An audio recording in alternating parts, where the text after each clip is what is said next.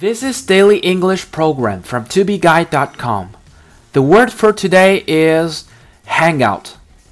Hangout means spend time in a certain location or with certain people.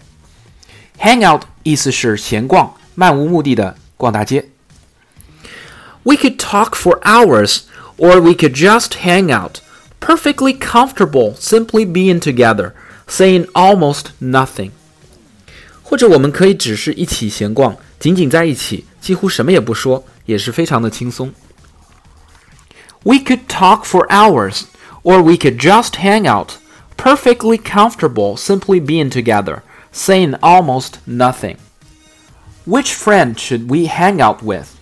我们要和哪位朋友一起出去逛街？Which friend should we hang out with? Hmm. So I used to hang out with some of my friends for hours with no purpose at all. For more learning materials, please visit our website tobeguy.com. 也可以关注我的微信公众号“二 B 英语”，在那里我每天都会更新 Daily English 的视频版本。